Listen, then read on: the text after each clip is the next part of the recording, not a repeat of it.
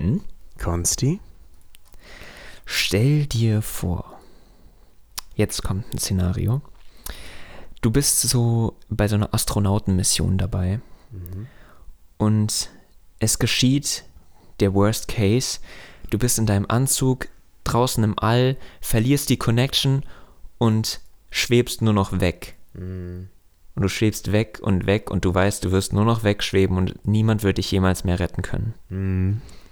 Aber du kannst noch ähm, eine Nachricht schreiben. Mhm. Du hast da so ein, so ein, so ein, so ein Screen auf deinem, auf deinem Arm und da kannst du so eine Nachricht schreiben, noch so eins bis drei Wörter, Mhm. die dann in den ganzen News sein werden, die die ganze Welt sehen werden. Ja. Welche drei Wörter gibst du noch, bevor du ins Nichts für immer verschwindest? Also ich habe mir tatsächlich über das Szenario schon öfter Gedanken gemacht, weil ich das sehr, sehr faszinierend finde. Vor allem als ich mich so angefangen habe, so mit, äh, mit so ähm, Astronomie und so zu beschäftigen und du hörst dann so von den Mondmissionen, wo auch damals in den 60ern, 70ern ist ja so, dass ähm, es gab ja immer eine Person, die während die anderen auf dem Mond gelandet sind, ist die im Mondorbit um den Mond rum ge, ge, geflogen. Noch in der, Mhm. die, also das ist eine Kapsel runter und in der Rakete ist einer noch umgeflogen. Mhm. Und wenn du auf der dunklen Seite des Monds bist, war alle Connection weg zur Erde.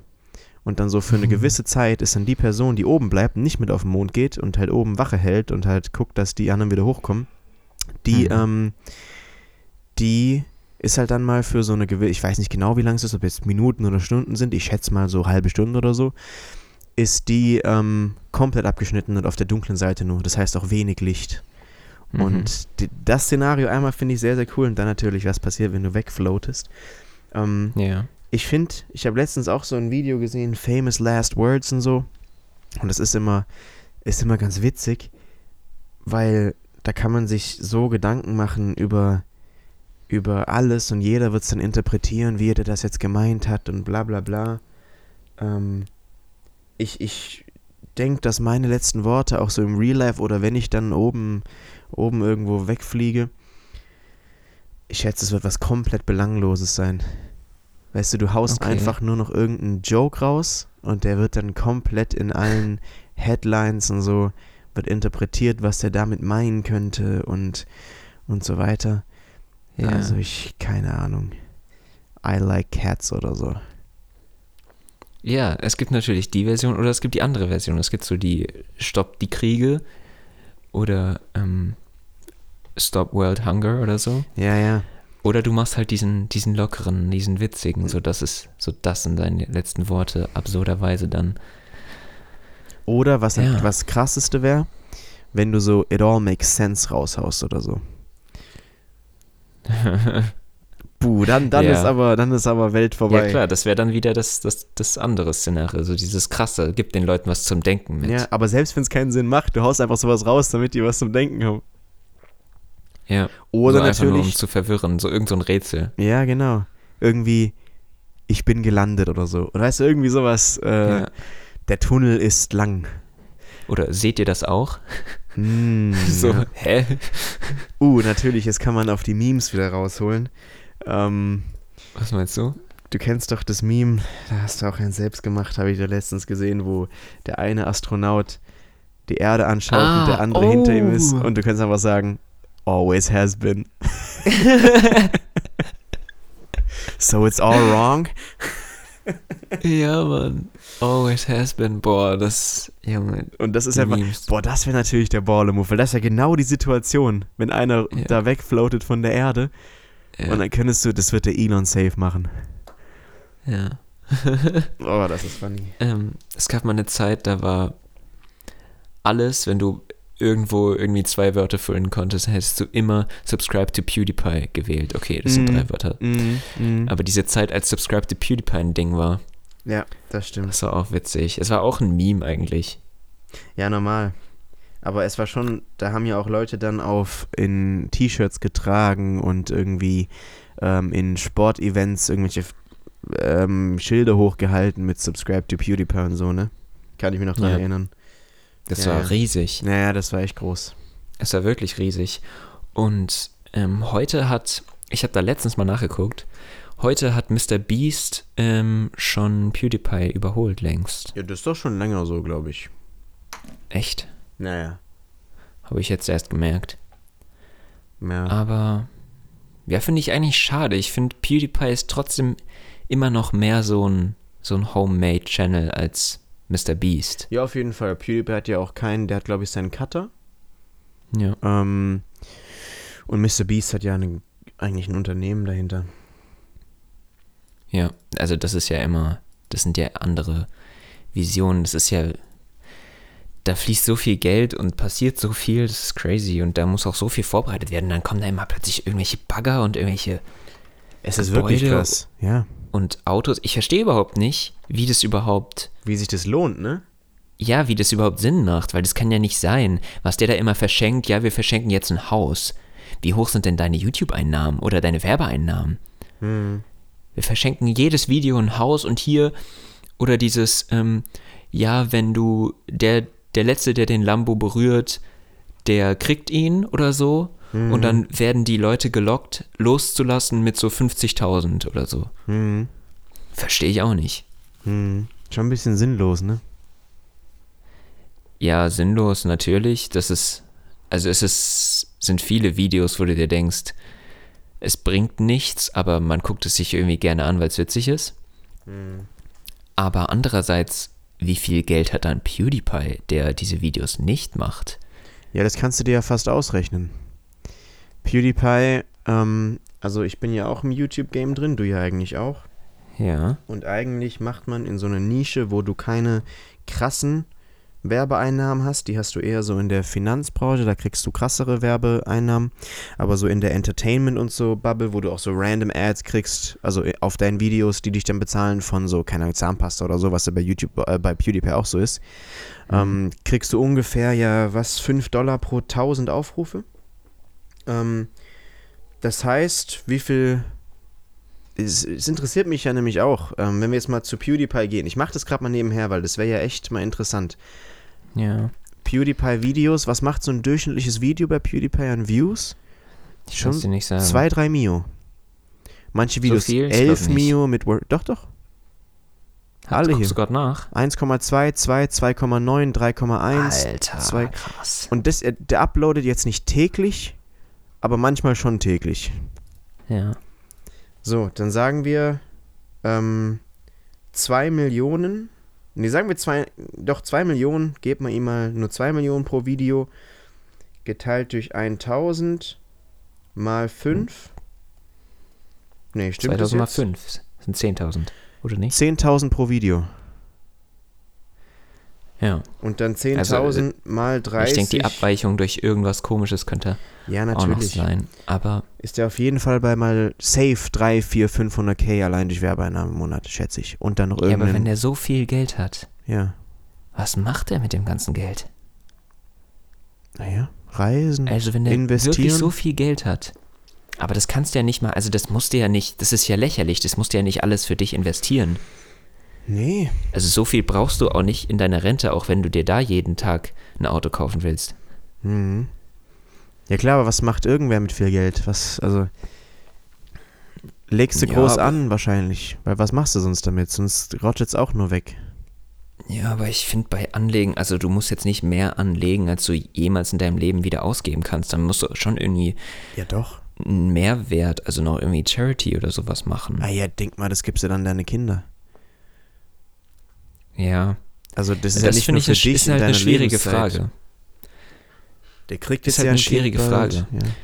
Weil es gibt, ähm, es gibt ja so Sachen, ja, du bräuchtest im Prinzip nur so und so viel ähm, Billionen Dollar oder sowas, um den World Hunger zu bekämpfen, äh, zu finishen Hm. oder so.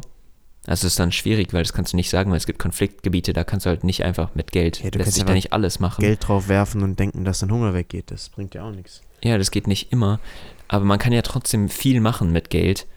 Und du kannst ja auch in Konfliktgebieten irgendwie Leute bezahlen, dass die äh, und deren Handeln irgendwie beeinflussen, theoretisch. Hm. Aber ich finde es eine schwierige Frage. Was willst du Gutes tun, der Welt wirklich hinterlassen, die Welt wirklich besser machen, indem du selbst irgendeine Charity-Organisation machst oder irgendeine, dir irgendeine aussuchst und die richtig supportest? Mhm. Und wie viel willst du deinen Kindern aber noch lassen? Hm. Ja, gut.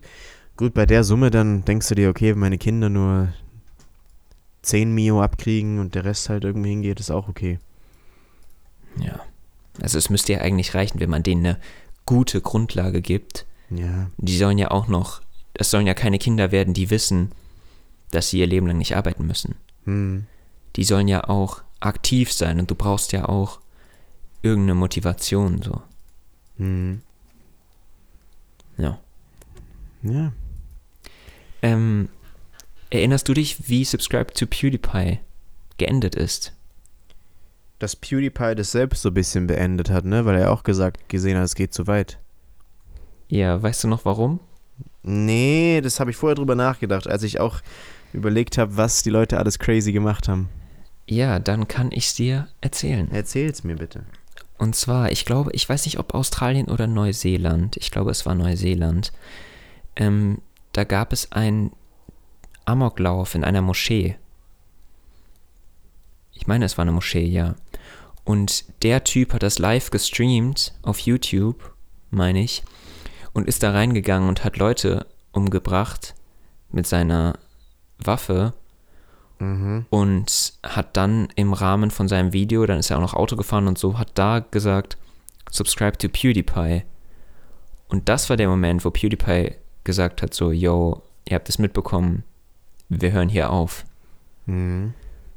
Und dieses Video von dem Typen, der da live Menschen getötet hat, das war so ein Video, das irgendwie dann auch, also da gibt es ja viele brutale Videos so, die dann so rumgeschickt werden unter den Jungs, aber das war so ein Video, was wir dann auf dem Schulhof äh, von einem gezeigt bekommen haben.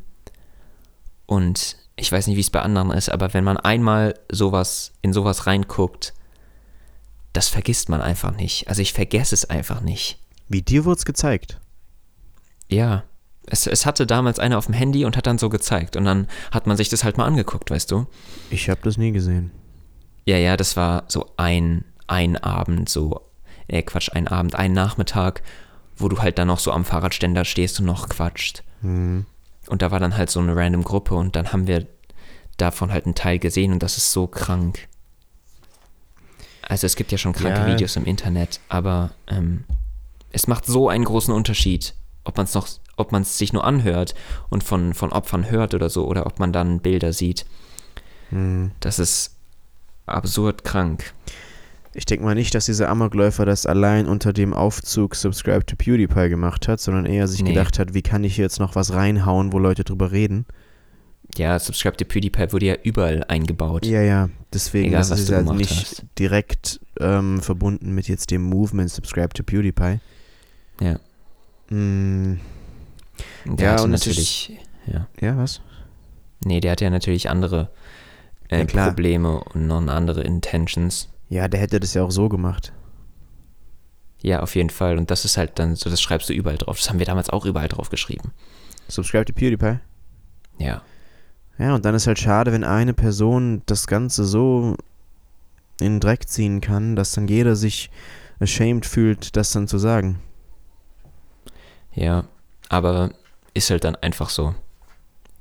Weil diese, diese unglaublich schreckliche Tat, das kannst du halt nicht so stehen lassen Ja, und dann einfach weitermachen, als wäre nichts passiert. Natürlich. Ja. Ah ja. Ah ja. Sachen Ähm, gibt's, ey. Hättest du gerne erst mein Mitbringsel von heute Mm. oder erst die Enttäuschung? Er ist ein Mitbringsel, oder? Okay. Ich habe heute ähm, quasi eine neue Folge von Sachen, die man irgendwann mal gelernt hat, die man dann actually gut findet, Mhm. mitgebracht. Mhm. Und zwar die Hörertypen nach Adorno. Die haben wir in Musik gelernt. Du hast sie in Musik nicht gelernt, Mhm. Weil ich weg war. oder ist es so? Ich kann mich nicht daran erinnern.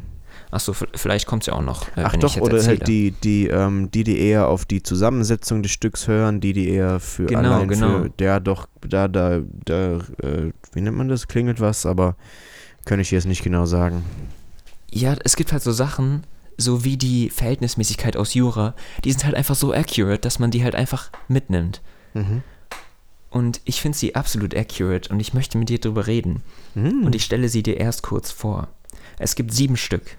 Mhm. Und das, es wird immer, immer, ähm, immer intensiver quasi. Also der erste ist der Gleichgültige, der hat einfach keine Ahnung, keinen Sinn für Musik, den Mhm. interessiert Musik nicht. Mhm. Der zweite ist der Unterhaltungshörer, der will keine Anstrengung beim Musik hören, der will Musik nur als Reizquelle. Mhm. Ich glaube, da zählt dann auch so Sport dazu.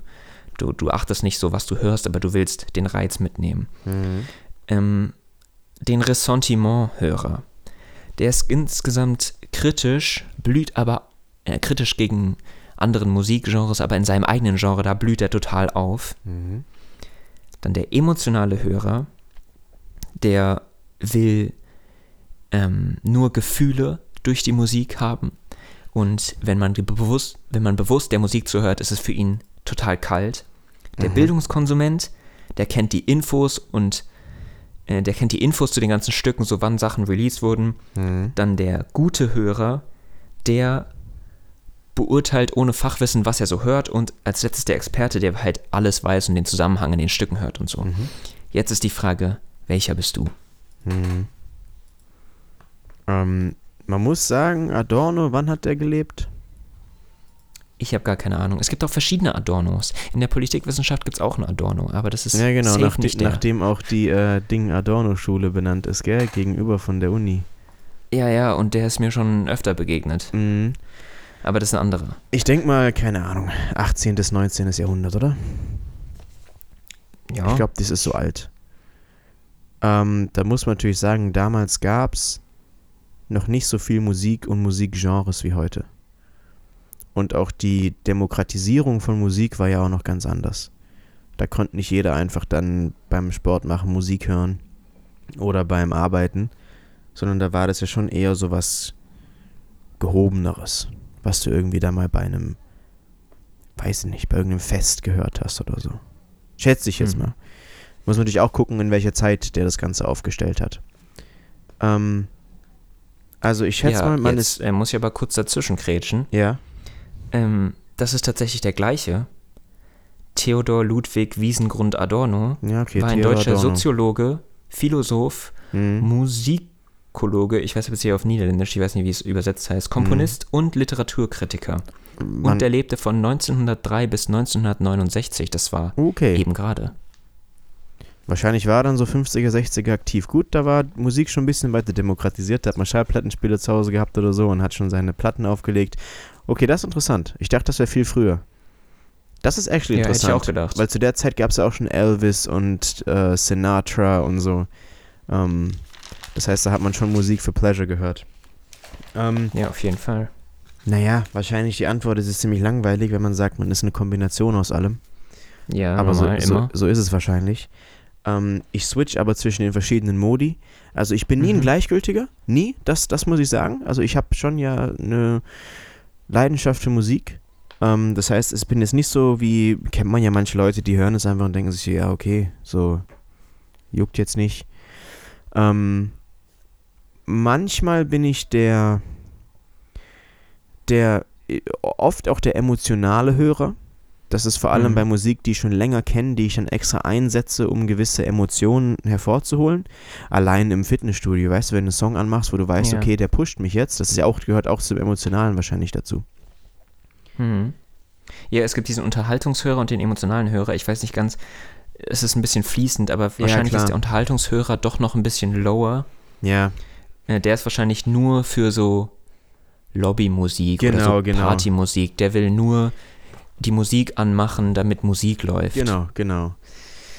Also ist es wahrscheinlich schon der emotionale Hörer, wenn du Mhm. die, für den Sport Musik hörst. Genau, also ich würde sagen emotional einmal. Ich würde sagen, Ressentiment bin ich auch nicht, weil ich bin, ich finde andere Genres auch jetzt außerhalb von, in meinem Fall natürlich Hip-Hop, auch was ich ja ähm, hier auf YouTube und so mache. Natürlich kenne ich mich da besser aus, natürlich ist das doch mein Go-To, aber ich bin sehr, sehr offen für alles Mögliche. Ähm, ich höre auch immer querbeet irgendwas durch und ich habe da keine Voreinnahmen und so. Also ich schätze, war ich in der Vergangenheit mehr, aber das hat sich mittlerweile viel mehr geöffnet.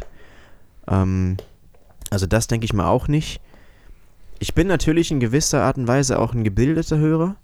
Warte mal, jetzt, die anderen musst du mal unterscheiden. Einmal gab es den, der die Hintergründe weiß und so, ne? Mhm. Der bin Also ich. der, Ja? Äh, der Bildungskonsument, der kennt die Infos. Du kennst ja auch ziemlich viele Infos. ja, das, also auf jeden Fall. das ist ja dein glaub ich, YouTube-Channel, Auf jeden. Fall, ja, da, da bin ich auch. Und der, der. Dann gab es noch den, der das technisch alles runterbricht, ne? Wie hieß der?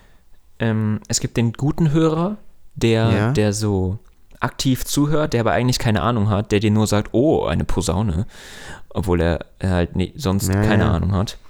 Ähm, und dann gibt es noch den Experten, der alles hört und sieht und kennt. Ja. Also der bin ich natürlich auch, wenn ich jetzt irgendwie äh, ein Album reviewe oder so.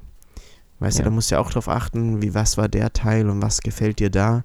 Wenn du das einfach nur anhörst und denkst, oh, das war ein nicer Song, den höre ich mir öfter an, dann kannst du nicht genau erklären, warum du den magst. Und das muss ich ja auch oft machen auf meinem YouTube-Channel, wo ich sage, die Bassline hier, die war richtig cool und das ist was Neues von dem, was wir gehört haben. Also ich tendiere eher zu dem Höheren. Also du hast ja gemeint, du hast von Low zu High angefangen. Ähm, ja. ich tendiere eher, wenn ich Musik höre, zum Hören, da ich auch sehr oft neue Musik höre und die dann wirklich aktiv höre und aktiv analysiere.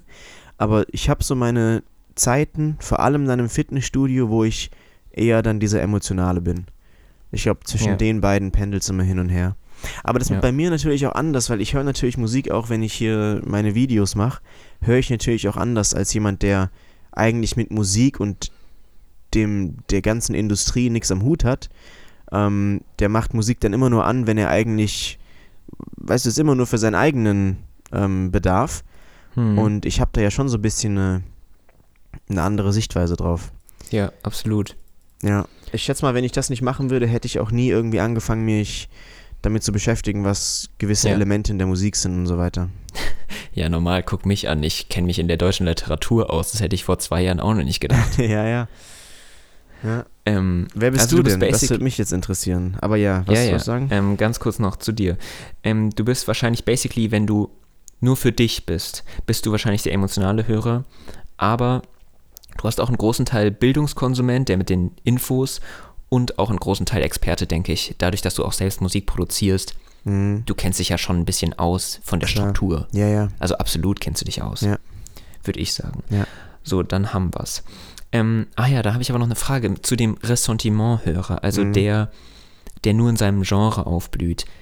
Kennst du aber schon auch das Gefühl, also weil du gesagt hast, du bist das nicht, du kennst aber schon auch das Gefühl, wenn du Musik hörst und du dir denkst, wie kann das sein, dass die Leute das jetzt so bewegt? Emotional. Ja, also wie kann es sein, dass Leute das, Leuten das gefällt, so diesen Moment? Ja, Gibt's da nicht so ich diese öfter, Richtung? Früher öfter gedacht, wo ich irgendwie, weißt du, du machst, du hörst dir so ein Techno-Set an und denkst dir dann, wer mag das jetzt hier ein- einfach vollgeballert zu werden von irgendwelchen Ja. random Sounds? Ja, aber so über die letzten ein, zwei Jahre hat sich das geschiftet. Ich kann mittlerweile, auch weil ich mehr und mehr in andere Genres reinkam, wo ich am Anfang dachte, boah, wer hört das? Ähm, ich glaube schon, also wenn es ja den Markt nicht geben würde, wür- also wenn keiner das hören würde, gäbe es die Musik nicht. Ja. Ähm, deswegen, ich, ich versuche dann immer zu überlegen, aus welcher Sicht hören das es Leute an. Ähm, du hörst jetzt ein Techno-Set jetzt nicht, wenn du hier allein im Bett liegst und versuchst einzuschlafen. So weißt du, das ist, es gibt auch immer verschiedene, natürlich Rahmenbedingungen für Musik. Das ist auf Mhm. jeden Fall auch so. Da muss, das muss man auch nochmal unterscheiden. Du hörst jetzt irgendwie die Clubmusik nicht, wenn du nur in der Lobby hockst. Genau. Oder du bist zwingend auch äh, mehrere Hörertypen meistens. Genau, man, ja, auf jeden Fall. Naja, gut, du kannst auch ein Gleichgültiger sein, der einfach die Lobbymusik hört und der im Club auch einfach gleichgültig ist, aber einfach cool. Ah, du, das wäre dann wieder äh, ein, ähm, ähm, Unterhaltungs, ne? Wenn man Ja, einfach die Musik gut Unterhaltungshörer. findet und jetzt eigentlich ein, gar kein juckt, aber es ist halt ein nicer Beat irgendwie und. Ja. Aber ich würde sagen, ich tendiere Großteil der Zeit eher zum höheren Ende des, dieses Spektrums. Mhm. Und tatsächlich wahrscheinlich wirklich nur, wenn ich meine Tage durchgehe, wirklich nur im Fitnessstudio dann zum Emotionalen. Ja. Also ich bin basically auch absolut der emotionale Hörer. Hm. Also wirklich auch emotional. Ich will auch, gerade nach der Definition des emotionalen Hörers, ich will, dass die Musik mich bewegt. Wenn ich äh, Musik höre und neu höre und überlege, ob ich das jetzt in meine Lieblingsplaylist reinmache, dann geht es da nur darum, moved der in mir irgendwas oder halt Mhm. eben nicht. Hm. Und andere achten ja auch mehr auf Texte vielleicht. Also da achte ich auch manchmal drauf.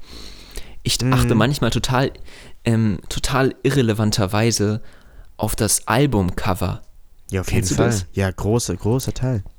Ja, also es, es macht so Das macht den Mut irgendwie aus. was für mich aus. Weil wenn da so ein übel hässliches Albumcover ist oder sowas, was ich so gar nicht mag, sagen wir so ein, so ein orangener Totenkopf. So, Mhm. das ist so eine Kombination, damit musst du mir nicht kommen. Und dann will ich das auch nicht in meiner Playlist haben. ja, ja, Weil ja, auf jeden Fall. Musik, steht für mich auch immer für diese Epochen des Lebens, also für diese Phasen des Lebens. Ach, damals habe ich das und das gehört und ich weiß noch genau, was damals in meinem Leben los war. Da habe ich Abitur geschrieben oder da habe ich Basketball gespielt oder das und das gemacht. Ja. Und es ist so ein Persönlichkeitsding, Ja. dass da komischerweise das Albumcover auch eine Rolle spielt und der Künstler und für was die so stehen. Ja, das, diese Hintergründe, auch wenn ich jetzt weiß, jemand, jemand hat eine krasse Story hinter sich und der hat eine sehr inspirierende Message und was auch immer. Und an sich objektiv, wenn ich diese Story nicht kennen würde, das hat mit dem gebildeten Hörer wieder zu tun. Aber Ja. das, das ist dann auch lustig, wie je mehr du dich bildest zu der Musik, desto mehr emotional wirst du vielleicht auch, wenn du weißt, der steht für die und die Message. Und obwohl du die Musik, wenn du sie analysieren, wenn du sie analysierst, gar nicht so objektiv mögen würdest wie vielleicht andere Musik, ähm, findest du sie deswegen gut, weil dahinter was steckt. Ja.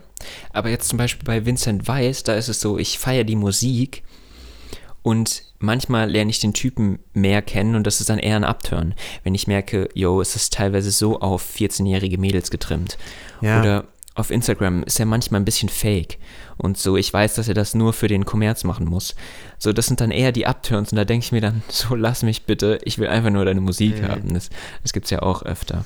Ja, man redet auch oft, gerade im Hip-Hop, wo, wo manchmal Künstler auch irgendeine Scheiße machen, wo die irgendwie dann ähm, irgendwie, äh, wie nennt man das, äh, rechtliche Probleme haben, weil die irgendwie mal ihre Mhm. Freundin geschlagen haben oder was auch immer, ja, oder irgendwie Waffen mit sich rumgetragen haben.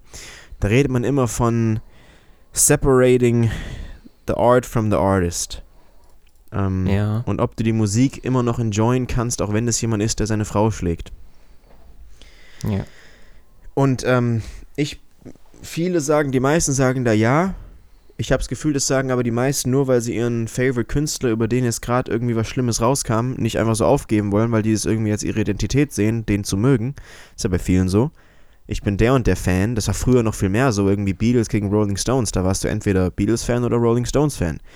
Ähm, Mhm. Oder du warst Hard Rocker oder Soft Rocker. So, das war damals noch mehr. Heutzutage natürlich dadurch, dass es viel, viel mehr Subgenres gibt und viel, viel mehr Künstler auch, die einfach ihre Songs uploaden können auf Spotify oder wo auch immer. Ähm, so, was soll ich jetzt sagen? Manchmal vergesse ich meinen roten Faden. Ähm, Ähm, ähm, ach so. Aber ich bin eher jemand, der sagt, nee, kannst du nicht. Weil ich finde, dieses ganze ja, Drumherum, same. dieses ganze, wie, welche Person bist du, was verkörperst du, was stellst du durch deine Texte, durch dein, die, so die, die Energy, die du mitbringst auf den, oh Gott, das klingt jetzt so esoterisch, aber wenn da jemand ist, der irgendwie, wo du merkst, der, der, der hasselt sich gerade einen ab auf dem Track und du merkst, der ist jetzt seit fünf Stunden im Studio und will es aber irgendwie noch schaffen, das finde ich inspirierend. Und wenn halt jemand ist, der irgendwie lethargisch da vor sich hin, hinmurmelt, das ist ein anderer Vibe halt. Weißt du, das, das kann man auch wann hören, aber das ist vielleicht nicht das, was man jetzt irgendwie zu dem Künstler dann dafür geht. Und wie dein Cover aussieht und ob du irgendwie ein krasses Musikvideo dafür hast. Und äh, das hat alles, finde ich, spielt alles mit rein. Deswegen bin ich da, du kannst die Art von dem Artist nicht ganz separaten. Ja, sehe ich absolut so. Also, aber ich glaube, es hat auch was damit zu tun, dass ähm, wir so politisch interessiert sind. Wir interessieren uns generell für den Blick von auf das Ganze. Und ich finde auch, dass in den allermeisten Fällen alles dazugehört und ich kann das auch nicht trennen. Es ist wie wenn du sagst, Sport ist nicht politisch. Mhm. Doch alles ist irgendwie politisch und es ist, Mhm. ich kann es verstehen, wenn man sich für Politik nicht interessiert, aber ich kann so Sachen, die nebenbei passieren, nicht ausblenden. Sie gehören für mich immer dazu und es ist irgendwie Ignoranz, wenn du es ausblendest Ja. und du supportest irgendwelche, ähm, ja, du supportest ja, wenn du jetzt irgendeinen ähm, Künstler hast, der geile Musik macht, die Musik deines Lebens, aber der wählt AfD, kann ich nicht. Ja, schwierig, ne? Kann ich nicht, weil ich möchte mich ja mit seiner Musik, mit seinem alles, mit seinem Dasein in meiner Playlist identifizieren. Und Mhm. dann kann ich das nicht hören. Und ich habe ja auch mal einen, ähm, einen relativ schmerzhaften Step gemacht mit äh, Rauf und Feig, du erinnerst dich? Was war mit dir? Meine russischen Musiker. Ja, an die erinnere ich mich, klar. 2020 war das dein Vibe da. Genau, das war mega 2020 für mich, Corona. Äh, ich bin mega da rein. Mhm. Ähm, das sind, die kommen aus Aserbaidschan, meine ich, Mhm. aber haben natürlich, weil sie auf Russisch singen, mega großes Publikum in Russland. Okay. Und dann habe ich zu Anfang der Zeit des Angriffskrieges ähm, in der Ukraine geguckt, so, okay, wie reagieren die? Das war so, alle haben so irgendwas gepostet, ähm, yo, mega schlimm, stopp Mhm. den Krieg oder sowas. Und ich habe sowas bei Rauf und Feig nicht gefunden. Und es ist verständlich irgendwo, weil die Müssen können sie nicht. Wie bitte? Müssen sie ja nicht, diesen Künstler. Ja, aber Das du weißt nicht, was extrem. dahinter ist, weißt du, du weißt nicht, wie die jetzt denken. Und kein Ja. auf müssen sie sich nicht ähm, von irgendwas distanzieren. Sie haben ja überhaupt nichts damit zu tun, die sind irgendwelche Musiker von sonst wo, Ja. aber irgendwie auch schon und irgendwie fließt auch Geld, ähm, fließen ja auch vermutlich, also das war mein Risiko, finde ich, irgendwelche Steuern nach Russland, wo ich keinen Bock drauf hatte. Also es war, es war unsicher. Ich war unsicher. Aber letztendlich habe ich gesagt, okay, ich kann es jetzt nicht hundertprozentig hören, weil ich nicht hundertprozentig weiß, ähm, wer diese beiden Typen sind, wie die dazu stehen, wie die sonst so drauf sind. Und deswegen habe ich dann, ähm, bin ich dann auf Nummer sicher gegangen und habe aufgehört, diese Musik zu hören. Okay, krass, das finde ich jetzt sehr extrem. Weil das Ja, finde ich geht nochmal einen Schritt extrem, aber- weiter. Weil ich finde, es ist schon ein großer Unterschied, ob jemand was macht oder ob jemand einfach etwas nicht nicht macht. Weil du weißt ja nicht, was die, wie die, was deren Haltung dazu ist. Nur weil sie jetzt nicht was dagegen gepostet haben, heißt das ja nicht, dass die zwingend jetzt eine positive Meinung Ja. darüber haben. Weil ich finde immer, das ist schwierig, jeden in die Verantwortung zu nehmen, auf alles zu reagieren und sich dagegen auszusprechen, weil das führt so schnell dazu, dass du, also das kannst du nicht von jedem erwarten. Und das ist auch Ja, so ein, ein modernes Social-Media-Ding, wo du von jedem ein Statement erwartest über was, was gar nichts mit ihm Ja, zu ja. tun hat. Deswegen den Step finde ich jetzt schon extrem. Aber ja, Ja. man kann es, ja, ja, kann man so argumentieren. Also kann Es ich auch verstehen. Also man könnte auch kritisieren, es ist kein auf dieses, du hast jetzt irgendeinen Russen, der mit seiner Familie seit Jahrzehnten in Deutschland lebt und ähm, wenn du den dann immer fragst, so ja, wie, wie stehst du eigentlich zu diesem Krieg? So, das ist Mhm. mega random. Ja. Das kann man nicht machen. Ja, Der, das ist auch lost. wenn Leute halt mit irgendwas nichts zu tun haben, dann haben die damit nichts zu tun, dann Ja. müssen die nicht auch, müssen die auch nicht was posten und sich von allem distanzieren, was irgendwie in dem Land vorgeht, mit dem sie eine Connection haben. Aber ähm, es kann auch die falsche Entscheidung sein, die ich da getroffen habe. Vielleicht fange ich auch irgendwann, irgendwann wieder an, die zu hören und ich ähm, spätestens, wenn ich in den alten Zeiten ähm, rumschwirre und dann wieder die Songs nach ein paar Jahren wieder höre und die dann richtig kicken, ja. ähm, aber für mich war es halt dieser Hintergedanke immer. Ich hatte immer wieder die Songs in meiner Playlist und konnte sie nicht mehr für sich einfach so hören, sondern hatte immer diesen Mitgedanken. Mhm. Ja klar, wenn es schon dich unterbewusst einschränkt und irgendwie deine Hörerfahrung negativ beeinträchtigt, dann, dann Ja. bringt es ja auch nichts mehr. Und es geht mir ja gerade immer so darum, dass das Drumrum auch so ein bisschen stimmt. Mhm, ja, ja, ja, ja. Und Ja, dementsprechend, verstehen. wenn du deine Playlist dann so clean für deinen Safe Space ähm, haben willst, dann ist das der, der radikale, vielleicht falsche, aber sicherere Schritt. Ist doch kein falscher Schritt. Im Endeffekt kannst du entscheiden, was du anhörst und was nicht. Und ähm, Ja. ja, Aber ist ja auch keiner auf ungerecht den gegenüber, aber so, klar, natürlich. yo, was interessieren die sich für mich? Ja, natürlich. Mhm. Ja, sehr interessant. Sehr, sehr interessant, diese Hörertyp. Ja, so, das war jetzt mal ein Musiktalk von uns. Finde ich cool. Da bin ich ja auch immer sehr drin. Deswegen. Ja, da bist du ja absolut im Game. Und aber auch noch wieder den Bogen zurück zur Politik. Und jetzt finden wir den Bogen zu unseren High-Täuschungen. So ist es. Ähm, ich fange an mit Enttäuschung, ne? Jawohl. Meine Enttäuschung ist, dass ich wieder kränkel. Und zwar war ich, ähm, ich bereite mich ja gerade ein bisschen auf einen Halbmarathon vor. Mhm. 19.03. glaube ich. Also in Ui. weniger als einem Monat. Und es wird ganz, ganz eng mit meinem Training bis darauf hin. Ähm, Oh. Und ich war jetzt wieder laufen. Und auf einmal irgendwie, weil ich eine Woche lang nicht trainiert hatte, ging es mir aus. Ich musste stoppen und ich war mitten auf dem Feld. Und Mhm. äh, es hat geregnet. Es hat, das war vor hier vor zwei, drei Tagen, ich weiß nicht, ob du es mitbekommen hast. Es hat gehagelt oder so. So Okay. fast geschneit schon. Ähm, und es war richtig ekelhaft und kalt und dieser, alles war nass an mir. Und ich war mitten auf dem Feld und ich musste dann zurücklaufen, weil ich nicht mehr joggen konnte. Und Mhm. dann kam ich nach Hause. Ich, ich glaube seitdem jeden Tag, dass ich krank aufwach. Und das hat mich. Ah, scheiße. Und das, das irgendwie unterbewusst denke ich mir halt jeden Moment so, okay, das ist passiert, safe jetzt jeden Moment wirst du krank. Und das fuckt anders ab. Ähm, Ja. Ja. deswegen, wenn man laufen geht, vielleicht eine Route nehmen, wo man weiß, dass man die easy wieder zurückkommen kann und nicht auf dem weitesten Punkt von zu Hause entfernt dann auf einmal stehen bleibt und laufen muss. Aber Frage dazu, hast du dich in dem Moment lebendig gefühlt? Ähm, es war wirklich, ey, das kannst du dann echt, ich, das müsste mal jemand aufnehmen. Manchmal, wenn ich da draußen auf dem Feld bin und ich habe da meine, worüber wir immer geredet haben, diese Sublime Experiences, ey, da schrei ich manchmal rum und Ach so. motiviere mich selbst und bin da auf Adrenalin. ähm, und ja, also da habe ich mich lebendig gefühlt.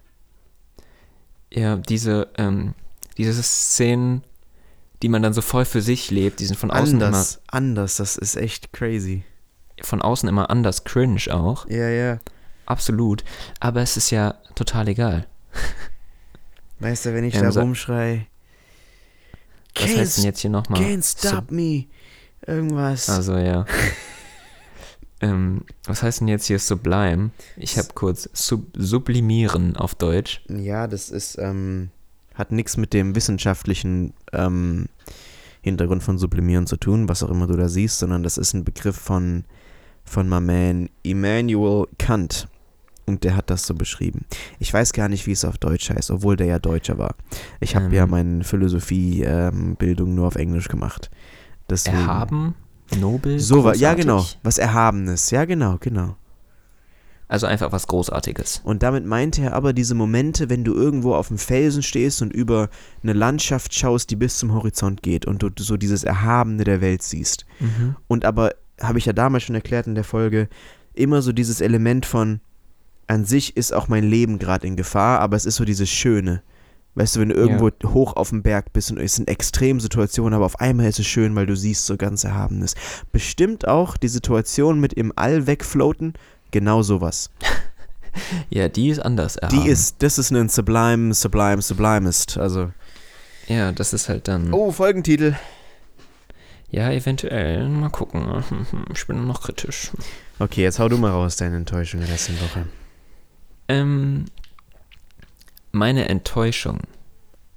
Ah ja, deine Enttäuschung, das hat sich ja jetzt alles so positiv angehört. Das war jetzt aber letztendlich die Enttäuschung mit dem Kranksein. Meine Enttäuschung ist nochmal der ähm, Blick zurück auf den immer noch für mich emotionaler Hörer, auch was dein Podcast manchmal angeht, ähm, diesen Kabul, na, wie heißt er denn jetzt? Kabul Podcast. Luftbrücke. Luftbrücke, Kabul Luftbrücke, danke.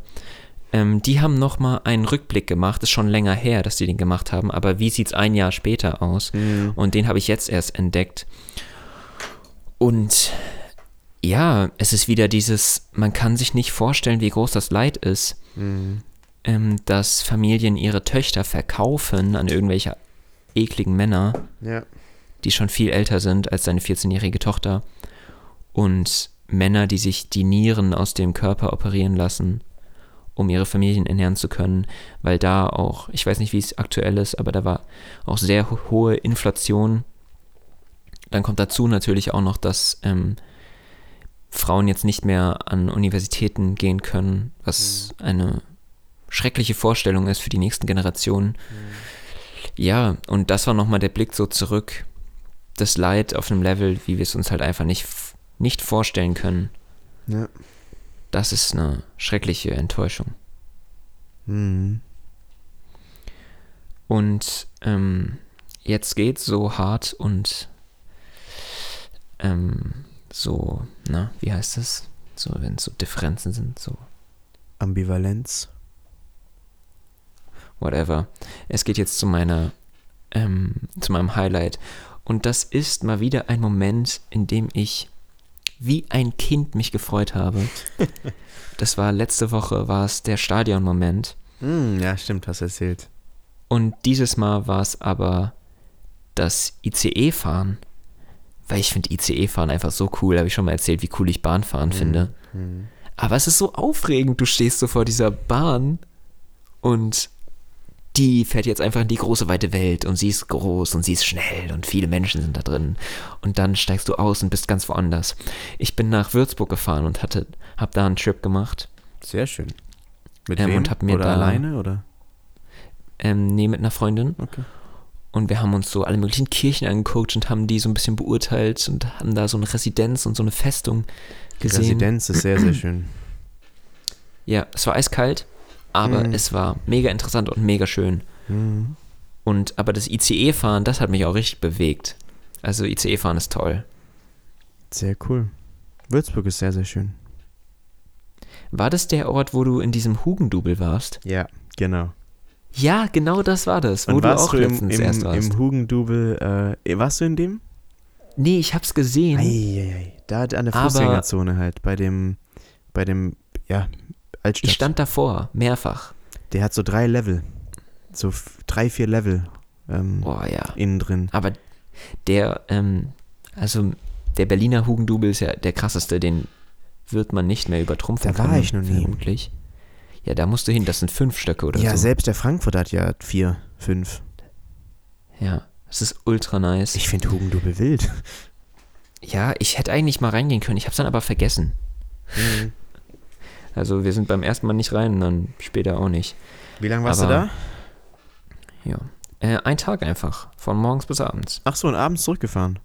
Ja. Ach so? Ja, Aber cool. elf Stunden war ich in Würzburg. Ja, sehr cool. Ja, das ist auch noch, das würde ich auch gerne mal, weil Würzburg ist auch echt cool. Aber natürlich, ich war jetzt erst letztens da, dann kann man mal was anderes machen, aber man geht ja auch gerne Städte zurück, in die man schön fand.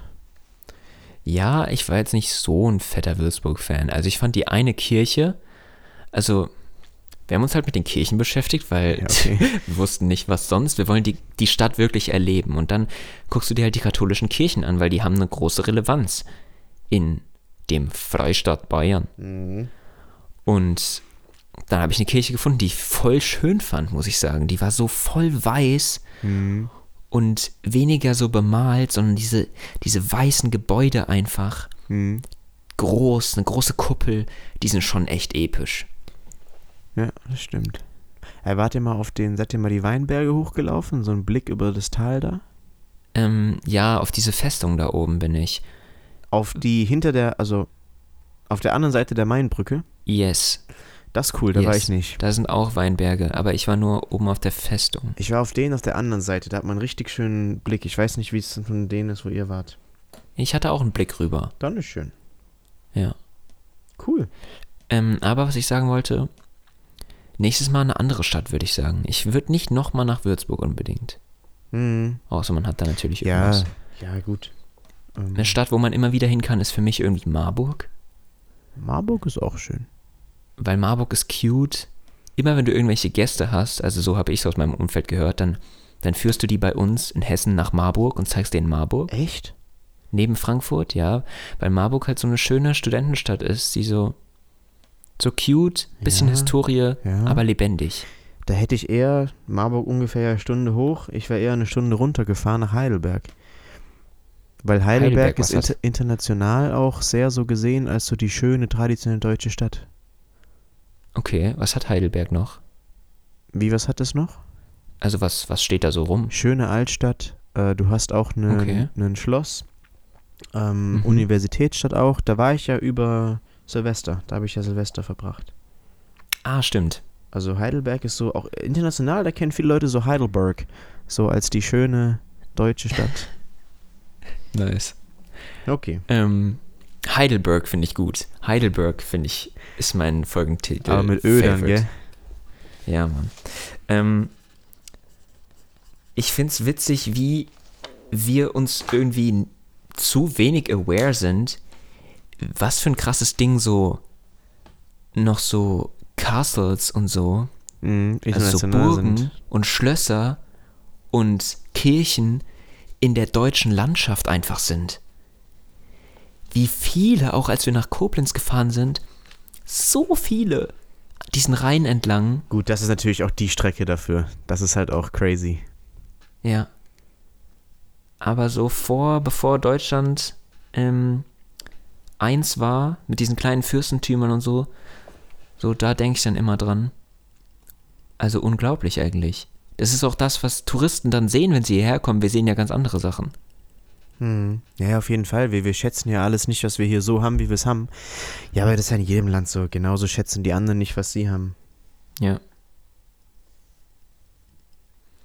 Okay. Zeit für Dankbarkeit. Äh, ich habe noch ein Highlight. Ach, scheiße. Wie kann es denn sein, dass wir das einfach nicht jedes Mal, egal, erzähl. Äh, heute Nacht, also gest gestern Nacht war ja dieser, ich weiß nicht, ob du das mitbekommen hast, ist auch ein bisschen unnötig. Dieser Fight zwischen Jake Paul und äh, Tommy Fury. Habe ich sowas von gar nicht Ja, mitbekommen. du, es Erzähl. Ist ja, Jake Paul boxt ist ja professionell und so. Und, Ah, okay. Äh, Jake Paul hat verloren. Ähm, aber was ich lustig fand, man hat immer nur gesehen, Drake zum Beispiel hat 400k auf Jake Paul gesetzt. Und jetzt hat der Dude Alter. einfach verloren. Und ähm, ich finde es einfach lustig, weil wie unnötig doch sowas ist, aber wie groß das Leute dann wieder machen. Ähm, und ähm, es kam mittlerweile auch raus, irgendwie, es gab ein Skript für den Fight, dass er, also gibt es ja generell oft bei Boxing oder so, dass man irgendwelche Skripts dann sagt, dass das alles geskriptet ist und so. Okay. Ähm, aber ich fand es halt einfach lustig, weil es ist wieder so, ja, so unnötig. Aber es ist halt, du schaust an und denkst dir so, ich habe damit nichts zu tun, aber es ist irgendwie lustig. Die boxen sich zum Spaß und der eine setzt eine halbe Mio auf den einen. Das Ja. ist schon echt. Und die hat jetzt einfach verloren. Also ich finde Boxen ja absurd. Also absurd an sich einfach. Ich würde mir meinen Kopf nicht einschlagen lassen, weil dein Kopf einfach so wertvoll ist ja. und dich halt so prägt, was wie deine Gesundheit in den nächsten Jahren deines Lebens so verlaufen wird. Ja. Daher Ja. finde ich Boxen nur so mäßig, aber zum Angucken total. Also die Schon wollen das ja, lustig, dann ne? macht's bitte. Ja, natürlich. Ähm, und wie absurd die Wett- und Glücksspielbranche, das ist ja so viel Geld, was da immer fließt. Ja. Und die Firma, wo der jetzt die 400k reingelegt hat, wie einfach ist denn dieses Geld einfach? Ja, klar. Du sagst einfach, ja, wir machen das so und so, du kannst hier dein Geld reinlegen, dann kriegst du das und das. Und wenn nicht, ja, dann ist halt unser Geld. Ja, 400K. Da, mit, mit, mit dem Geld payen die halt auch alle anderen, die halt dann auf den anderen gewettet haben. Ja. Man muss sagen, also Drake, also das, ich habe da angeschaut, Drake hatte auf ähm, Jake Paul gesetzt, dass er den anderen mit einem KO besiegt. Mhm. Ähm, hat gar nichts von eingesetzt, aber wenn das passiert wäre, hätte er aus den 400k 1,4 Mio bekommen. Und das ist schon ein Hm. harter Hebel. Vor allem, Ja, wenn es so was Einfaches schon, ist, wie bei Boxen, dass einfach der eine gewinnt. So, es ist Ja. gut, man kann gewinnen mit Punkten oder mit KO. Er hatte noch auf KO gesetzt, das heißt, die Chancen sind nochmal niedriger, dass er genau das ausgezahlt bekommt. Aber beim Fußball musst du ja so genau das Ergebnis tippen, um dann so den höchsten Hebel zu gewinnen. Weißt du? Ja. Und das ist, da war es irgendwie einfacher. Und ich fand den Hebel halt crazy. Ja, aber 400k in den Sand zu setzen, ist so absurd. Ja. Ich bin letztens in Frankfurt an einem alten Gebäude vorbeigelaufen, an Karneval, wo noch so draußen so ein altes Schild aus den 60ern, 70ern, 80ern Pferdewetten war, dachte ich mir auch, wer geht denn da jetzt noch rein? Wer wettet denn jetzt noch auf Pferderennen? Weil das ist ja eigentlich so der Sport, wo so die Wetten eigentlich herkommen. Ja. Aber du kannst ja auf alles wetten. Ja, ich fand's nur lustig, so ein, oh, so ein Ja. altes, süßes Pferdewetten-Studio. Wie sagst du, Karneval oder Fasching oder wie sonst? Och, du beides. Auch du beides? Okay. Ja, du, das juckt mich nicht. Fasching eigentlich, glaube ich. Ja, ich sag auch Fasching, weil ich war in, in Mainz und hab da ein bisschen die Mainzer provoziert, weil die sagen auf jeden Fall Karneval. Wie, du warst in Mainz? Ich war nicht auf dem, auf dem Faschingsumzug, aber ich war in Mainz zur, Faschings, zur Faschingszeit. Hm.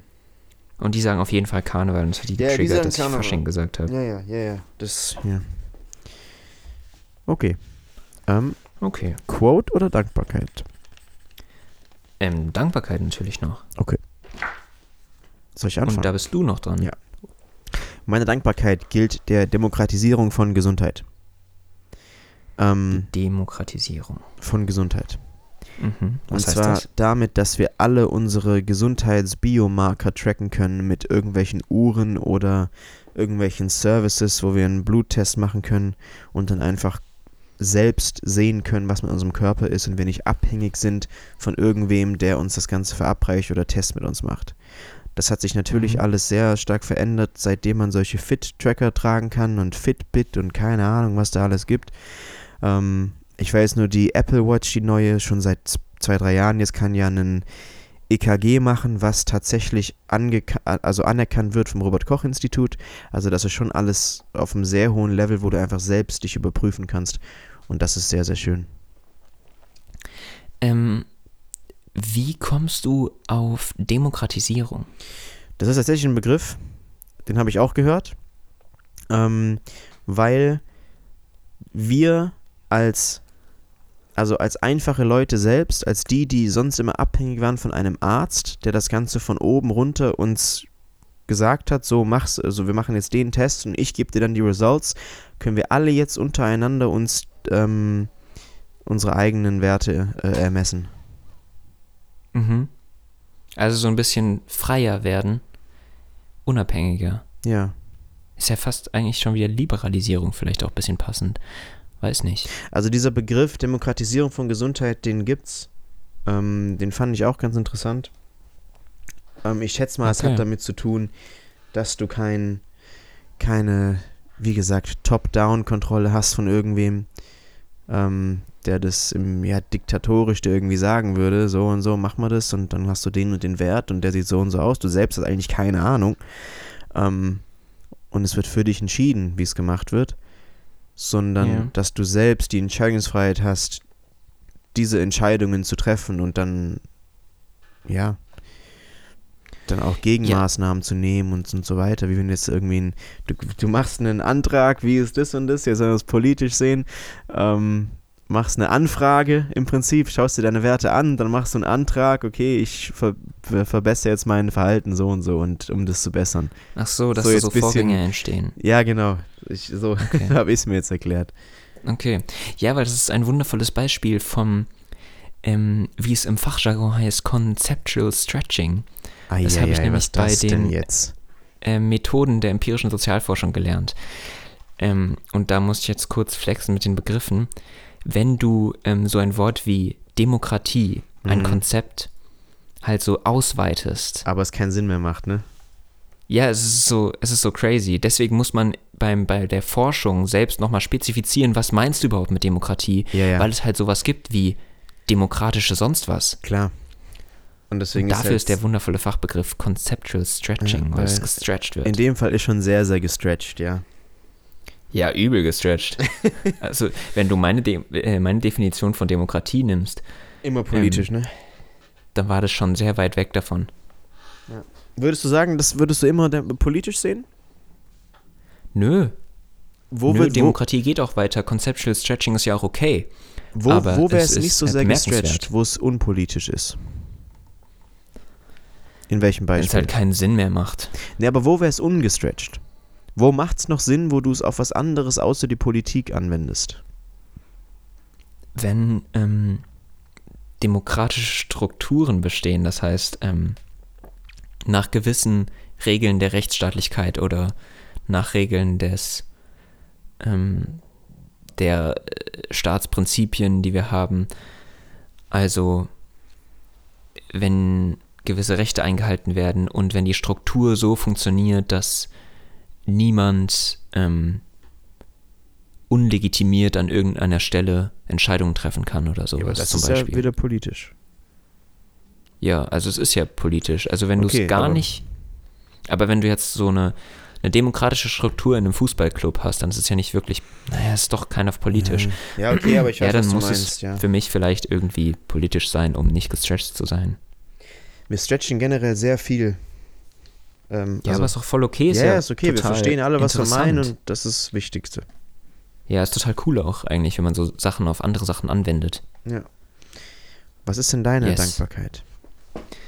Ähm, meine Dankbarkeit ist der Fakt, dass dein Studium auch so eine, so eine Zeit enthält, in der du halt einfach dich frei entfalten kannst, in der du machen kannst, was du möchtest und dass dein Studium halt nicht so eng gepfercht ist, dass du nur lernen musst, es sei denn, du studierst natürlich irgendwie Medizin oder Jura, ich weiß es nicht. Da gibt es mit Sicherheit auch Studiengänge, in denen du kein Leben mehr hast.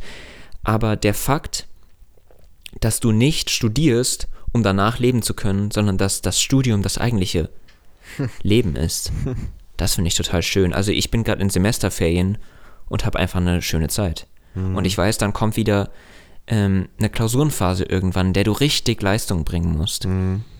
Aber Studium ist auch einfach Leben und das finde ich total schön. Ja. Ja, das ist schön.